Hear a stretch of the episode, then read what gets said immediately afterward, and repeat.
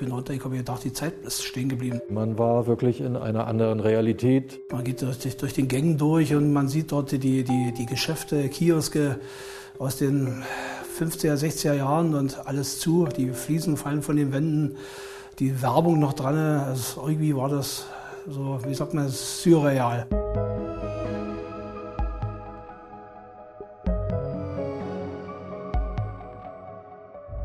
Ihr hört Geheimnisvolle Orte. Ein Podcast vom RBB. Und ich bin Henrike Möller. Wenn ich den Potsdamer Platz mit einem Wort beschreiben müsste, ich würde sagen seelenlos. Das klingt jetzt vielleicht hart, aber für mich ist kein richtiges Leben dort. Natürlich ist da viel los, aber die Leute, die dort rumlaufen, das sind halt Touristen oder Leute, die dort arbeiten. Wohnen oder weggehen, also so richtiges Leben eben, das ist dort nicht. Oder habt ihr euch schon mal mit Freunden auf einen Feierabenddrink am Potsdamer Platz verabredet? Der Potsdamer Platz. Irgendwie ein seltsamer Ort. Ich glaube, es gibt keinen Berliner, der heute noch sagen würde, dit ist Berlin, da bin ich gern.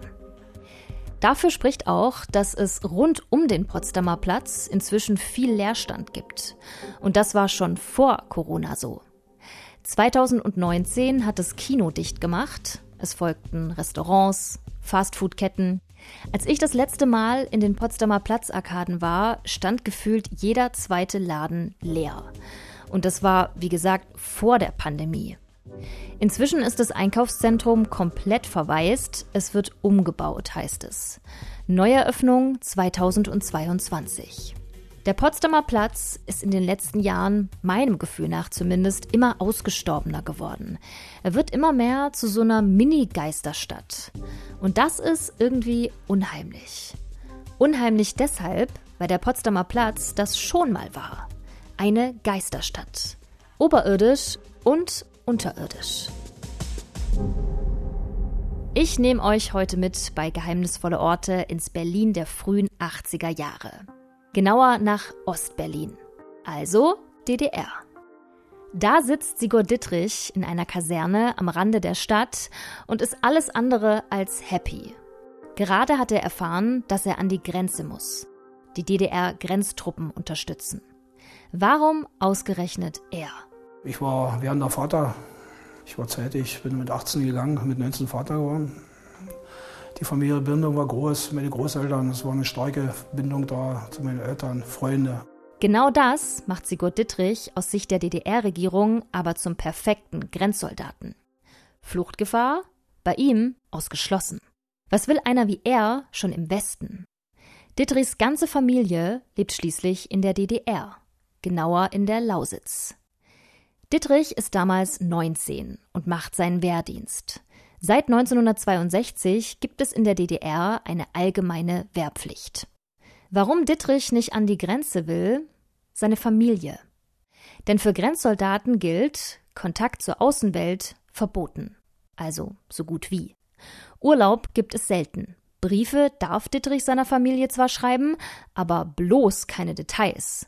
Bloß keine Infos über seinen Alltag als Grenzsoldat. Darüber durfte man nicht reden. Man muss dann auch unterschreiben dafür, auch nach meiner Dienstzeit, dass man darüber zu schweigen hat. Und wer das nicht macht, der muss mit den dementsprechenden Konsequenzen eben rechnen. Also, Gottes Willen, nicht darüber reden. Es ist soweit. Sigurd Dittrich tritt seinen ersten Dienst an der Grenze an. Der Auftrag lautet Potsdamer Platz. Doch zu Dittrichs Überraschung geht es nicht an die Mauer. Es geht nach unten bin auf den Potsdamer Platz gekommen, Leipziger, Leipziger Straße, war ein Tor drin und bin reingefahren. Dienstauftrag war eben Potsdamer Platz, S-Bahnhof, unterirdisch. Wir sind dort runtergekommen, zwei Mann. Und ich war erstaunt. Ich bin runtergekommen und gedacht, die Zeit ist stehen geblieben. Stellt euch vor, ihr lauft die Treppe runter zur S-Bahn. So wie ihr es schon tausendmal zuvor gemacht habt. Die normalste Sache der Welt. Aber als ihr unten ankommt, ist irgendwas anders. Irgendwas fühlt sich seltsam an. Ihr braucht eine Weile, bis ihr checkt, was es ist. Die Zeit. Die Zeit stimmt nicht. Der Bahnhof ist zwar derselbe, aber so sah er vor 20 Jahren aus, nicht heute. Wie kann das sein? So in etwa muss sich Dittrich gefühlt haben, als er damals den S-Bahnhof Potsdamer Platz betritt. Was sich vor ihm auftut, ist ein Geisterbahnhof. Im damaligen Ostberlin gibt es einige von ihnen. Geisterbahnhöfe, das sind Bahnhöfe, die bis zum Mauerbau 1961 noch in Betrieb waren.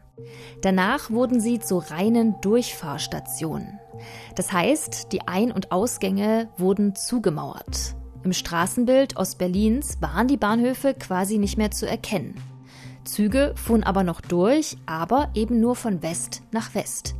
Und die konnte man natürlich nicht einfach so da durchfahren lassen, durch das eigene Hoheitsgebiet. Das musste überwacht werden, dass da keiner aussteigt oder, noch schlimmer, einsteigt und sich davon macht in den Westen. Und genau das ist jetzt also Sigurd Dittrichs Aufgabe. Wache schieben im Geisterbahnhof Potsdamer Platz. Man geht durch, durch den Gängen durch und man sieht dort die, die, die Geschäfte, Kioske aus den 50er, 60er Jahren und die Werbung noch dran, die Fliesen fallen von den Wänden, Decken sind runtergekommen, nicht? Der Schutt und so lag unten. Irgendwie war das so, wie sagt man, surreal. Wenn man sich die Bilder von damals anguckt, denkt man wirklich, das ist doch ein Film, Fiktion, das ist doch nicht echt. Ein riesiger, ausgestorbener, völlig heruntergerockter Bahnhof Potsdamer Platz. Wie so einer dieser Abandoned Places, eingefallene Ruinen, verlassene Orte, die so beliebtes Ausflugsziel sind, weil man da geile Fotos von machen kann. Fast einsturzgefährdet sieht er aus, der Geisterbahnhof Potsdamer Platz, und eben komplett aus der Zeit gefallen. Das kommt Dittrich in den frühen 80ern schon so vor, Robert Konrad etwa acht Jahre später aber erst recht. Es war äh, ja faszinierend einfach. Es war wirklich ein unfreiwilliges Museum, so äh, anschaulich. Man war wirklich in einer anderen Realität. Man war einfach letztendlich im Jahr 1961. Wir machen einen kurzen Abstecher in den Dezember 1989. Die Mauer ist gerade gefallen. Robert Konrad, Ende 20, Ostberliner, schnappt sich seine Kamera und steigt spät nachts gemeinsam mit einem Kumpel in die Geisterbahnhöfe hinab. Erlaubt ist das nicht. Aber Konrad zieht es nach unten. Er will diese berüchtigten, sagenumwobenen Geisterbahnhöfe endlich mit eigenen Augen sehen. Und haben dann uns Pläne gemacht, wie man es am besten anstellt. In die normalen U-Bahn-Eingänge und S-Bahn war klar, kommt man noch nicht rein. Die sind halt ja wirklich richtig zugemauert gewesen und die Stahltore und Stahlgitter zugeschweißt. Und das war klar, da werden wir keinen Erfolg haben. Deswegen haben wir angefangen, äh, wirklich Lüftungsgitter aufzubrechen. Diese Gitter, die man aus New York von dem, aus dem Kino mit Marilyn Monroe kennt, die dann dort ihr Kleid festhalten muss gegen den Windstoß, der von unten kommt. Und dann gehen dort Stahltreppen runter, bis auf die Ebene der Gleise. Unten angekommen, müssen Konrad und sein Freund erstmal kilometerweit die Gleise entlang laufen. Wohl ist ihnen nicht dabei. Sie wissen, jeder Schritt ist ein Risiko. Denn in den Gleisen verstecken sich alle möglichen Fallen und Alarmanlagen. Jeder DDR-Bürger weiß das. Manchmal habe ich auch im Nachhinein selber gestaunt, wie mutig wir damals waren oder auch wie leichtsinnig. Wenige Wochen vorher war der letzte Flüchtling an der Mauer noch erschossen worden. Doch Konrad und sein Kumpel, er ist übrigens Westberliner, haben Glück. Wenig später haben sie den ersten Geisterbahnhof erreicht. Den Geisterbahnhof Potsdamer Platz. Der Potsdamer Platz war so das Highlight unter diesen Geisterbahnhöfen. Den gesamten Alltag der Eisenbahner, der BVG und, und, und S-Bahn-Angestellten konnte man in den Pausenräumen und in den Fahrkartenverkaufsschaltern noch sehen. In den Pausenräumen standen allen Ernstes noch Stullenbüchsen und die Brauseflaschen auf dem Tisch mit Etiketten, die man eben auch nicht mehr kannte. In den Schränken hingen äh, verschimmelte Eisenbahner, Mäntel. Diese Zeitkapsel eben auch war so, so beeindruckend, wie dort Geschichte einfach sich in kleinen, damals alltäglichen Gegenständen äh, manifestierte. Konrad kann sich vom Anblick kaum losreißen. Doch er muss. Es ist inzwischen früher Morgen. Bald werden die ersten Bahnen fahren. Dann kommen sie über die Gleise nicht mehr zurück zum Lüftungsgitter. Konrad ist gerade dabei, sein Equipment einzupacken, da passiert es. Transportpolizei, eine andere Truppe da in der DDR, standen plötzlich auf dem Bahnsteig. Die patrouillierten erstaunlicherweise mit Maschinenpistole und wir konnten nicht mehr wegrennen. War schon, also das Blut gefror einem in den Adern. Dann wurden wir da also wirklich mit Maschinenpistole erstmal gestellt. Konrad und sein Freund müssen mit aufs nächste Polizeirevier. Wie hoch wird die Strafe ausfallen? Muss er ins Gefängnis? Konrad kann die Lage nicht einschätzen. Die Mauer ist gefallen, die DDR am Ende. Aber ist, wer nichts mehr zu verlieren hat, nicht besonders gefährlich? Konrad atmet erleichtert auf. 20 Mark muss er zahlen. Mehr nicht. 10 Mark für das unberechtigte Betreten von DDR-Grenzanlagen und 10 Mark dafür, dass er einen Bürger aus dem kapitalistischen Ausland, also sein Kumpel aus Westberlin, dazu verleitet hat, es ihm nachzutun. Wirklich abschreckend sind diese Geldstrafen für Konrad nicht. Im Gegenteil. Er steigt noch zehn weitere Male in die Geisterbahnhöfe runter. Was für Robert Konrad 1989 ein großes Abenteuer ist, ist für den 19-jährigen Sigurd Dittrich in den frühen 80ern alles andere als spannend. Für ihn sind Geisterbahnhöfe nur eines: langweilig. Sterbens langweilig. Als Grenzsoldat haben Dittrich und sein Kollege nur eine Aufgabe. Die Augen offen halten nach Leuten, die versuchen könnten, über die S- und U-Bahn-Tunnel in den Westen zu fliehen was in Dittrichs anderthalb Jahren als Grenzsoldat kein einziges Mal passiert. Acht Stunden, das ist eine lange Zeit. Da hat man sich dann eben unterhalten. Familie, Freunde, Hobbys, Fußball, ja, was es eben so gab. Also nicht politisch, das war wirklich am wenigsten. Acht Stunden reden geht aber natürlich auch nicht. Also werden Dittrich und die anderen Grenzsoldaten erfinderisch. Manchmal haben wir Fußball gespielt mit einer Blechbüchse. Das war aber ziemlich laut, das haben die anderen Posten gehört oben und haben uns dann gefragt, was wir da unten so treiben, weil es ist so ein Krach. Ja, das konnten wir dann nicht mehr machen. Dann haben wir uns dann irgendwann haben wir uns einen Fußball besorgt und dann haben wir eben halt dann Fußball gespielt. Und zu zweit kann man nicht gut spielen, aber es hat trotzdem Spaß gemacht. Wir haben uns irgendwie abgelenkt. André Knorn ist genau wie Sigurd Dittrich Grenzsoldat in den frühen 80ern. Ebenfalls im Rahmen seines Wehrdienstes. Er ist damals 18 gelernter Tischler aus Pasewalk in Mecklenburg-Vorpommern. Was haben wir noch gemacht? Haben wir vielleicht noch die Wechselsprechanlage umfunktioniert zu einem Radio mit einem Stück Draht. Wer davon Ahnung hatte, hat es geschafft. Und dann kam mit einer unheimlichen Lautstärke Rias Berlin rein. Aber richtig laut. Rias Berlin, eine freie Stimme der freien Welt. Die spielten nur Westmusik, ist ja klar. Neue Deutsche Welle war dann im, im Entstehen. Da haben sie auch viel gespielt. Fand ich toll. Ich will Spaß, ich will Spaß. Ich will Spaß, ich will Spaß. Je mehr Zeit André Knorn auf den Geisterbahnhöfen verbringt, umso mutiger wird er. Er weiß ja, wann seine Vorgesetzten zum Kontrollieren kommen. Warum also nicht die Zeit dazwischen für andere Dinge nutzen? Spannendere Dinge, Heimliche Exkursionen durch Berlins Unterwelten zum Beispiel. Ja, weil es ja relativ nahe zum ehemaligen Führerbunker war, hat man tolle Geschichten erzählt, dass es Verbindungen gibt zu diesem unterirdischen Bahnhof. Und ich war in der Folge dann natürlich nicht untätig und habe versucht, solche Tunnel zu finden, hin zu diesem Bunker. Wir haben Mauern gesucht und haben dann Ziegelsteine rausgekloppt und dann mit der Taschenlampe reingeleuchtet, wie weit das geht. Ja, und dann so erstmal wieder zugestopft. Und der nächste Posten in der nächsten Schicht hat dann noch einen Stein rausgekloppt. Und der nächste wieder einen Stein, bis das Loch groß genug war, dass man reinkrabbeln konnte. Und dann ging man drin in diesen Raum, hat alles abgesucht. Doch André Knorn findet nichts. Keine versteckten Tunnel, keine Bunker. Enttäuscht kehrt er auf seinen Posten zurück. Sein Posten. Das ist eine Art Häuschen mit Seeschlitzen. Also Dittrich und Knorn, die stehen nicht auf dem Bahnsteig, sondern ihr müsst euch vorstellen, wenn man zum S-Bahn-Gleis will, führt da ja immer eine Treppe runter. Also das ist heute ja auch noch so.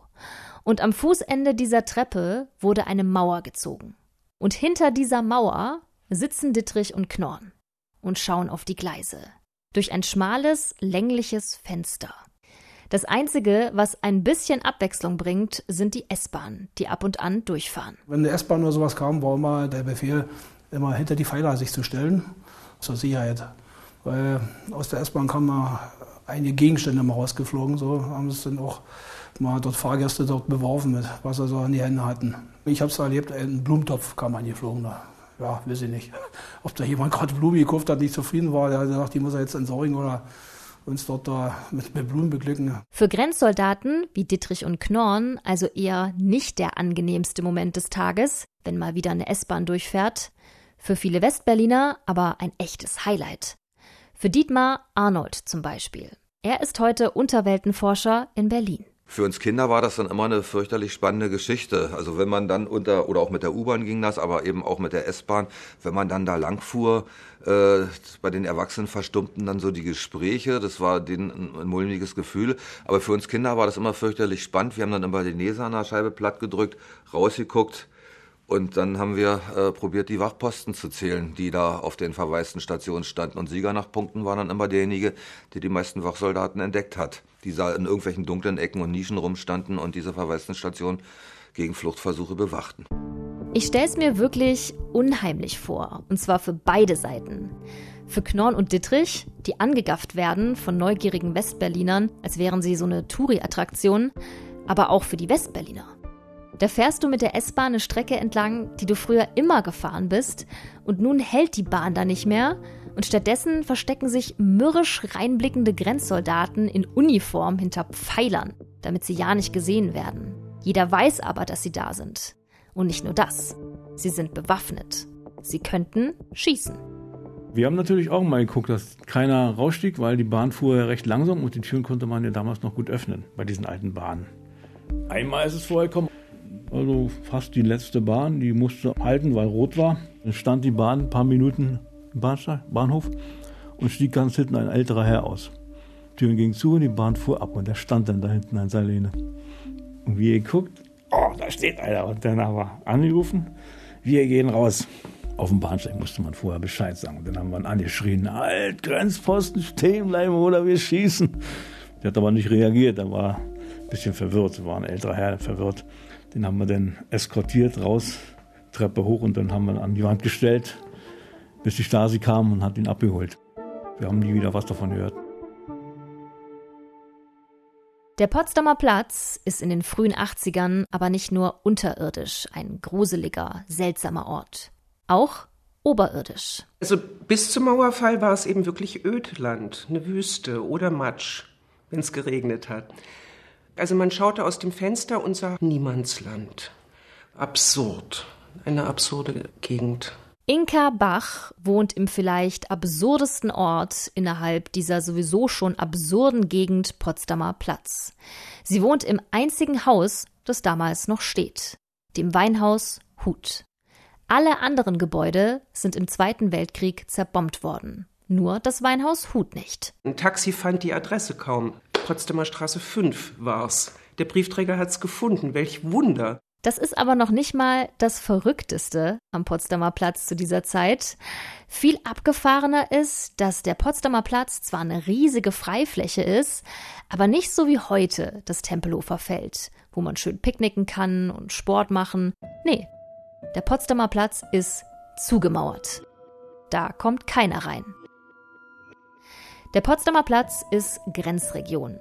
Auf der Ostseite ein gigantischer Todesstreifen, auf der Westseite nichts. Brachland. Bis auf dieses eine Haus eben, das Weinhaus Hut, in dem Inka Bach wohnt. Es klingt ja jetzt fast ein bisschen idyllisch, wie Inka Bach damals lebt. In einem Haus, das so abseits liegt, weg vom Schuss, mitten in der Einöde.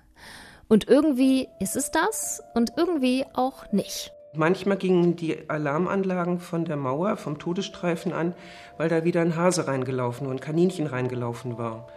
Nachts. Und man wurde wach davon. Also es war wirklich Grenzland. Leben direkt an der Grenze. Umgeben von lauter Grenzsoldaten, die da fleißig patrouillieren. Auch das völlig surreal aus heutiger Sicht Und auch für Inka Bach damals manchmal eine Überforderung. Inka Bach ist nämlich eigentlich Ostberlinerin. 1972 ist sie mit ihrer Familie aus der DDR geflohen. Eine Zeit lang lebt sie in Paris. In den späten 80ern kehrt sie der Liebe wegen aber zurück nach Deutschland, genauer nach Westberlin, ins Weinhaus Huth. Sie ist damals Ende 20.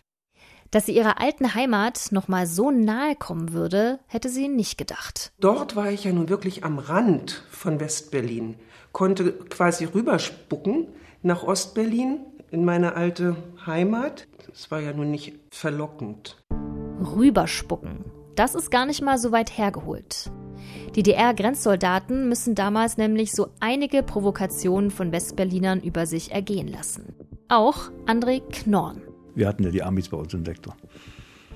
Die fuhren mit ihren Jeeps immer durch die Gegend. manchmal haben sie durch Rummel schwenkt Richtung Tor und haben Drohgebärden gemacht. Die haben einfach das Gewehr durchgegangen und dann auf den Posten gezielt, auf den Turm. Also als wir schießen wollten auf die Grenze. Die Amis? Hm. Haben die oft genug gemacht. Nur mal so, um zu testen, was die Grenztruppen dann machen. Wir waren ja darauf getrimmt, da, darauf nicht zu reagieren, weil wir waren ja, wie man so sagte, kleine Außenminister. Von uns hing es ab, ob der Dritte Weltkrieg ausbricht oder nicht. Aus heutiger Perspektive ist das alles einfach komplett skurril. Ich muss es nochmal sagen. Allein sich den Potsdamer Platz als Brachfläche vorzustellen, das übersteigt schon fast meine Vorstellungskraft. Den Potsdamer Platz, der heute so zugestellt ist mit Bürogebäuden, Einkaufszentren, dem Sony Center. Doch vor 30 Jahren eine Geisterstadt. Völlig ausgestorben. Eine tote Gegend. Im wahrsten Sinne des Wortes. Und unterirdisch noch unheimlicher. Ein Ort, an dem die Zeit stehen geblieben ist. Ein Ort, an dem heute, wenn die Mauer nicht gefallen wäre, vielleicht immer noch 1961 wäre. Der Geisterbahnhof Potsdamer Platz war übrigens der letzte, der wieder in Betrieb genommen wurde. 1993 war das. Wenn ich inzwischen am Potsdamer Platz zu den S-Bahn-Gleisen runterlaufe, muss ich manchmal an Knorn und Dittrich denken wie sie da standen in ihrem Kabuff und auf die Gleise rausgeschaut haben. Der ganze Wahnsinn der Grenzschließung. In den Geisterbahnhöfen wurde er vielleicht am deutlichsten.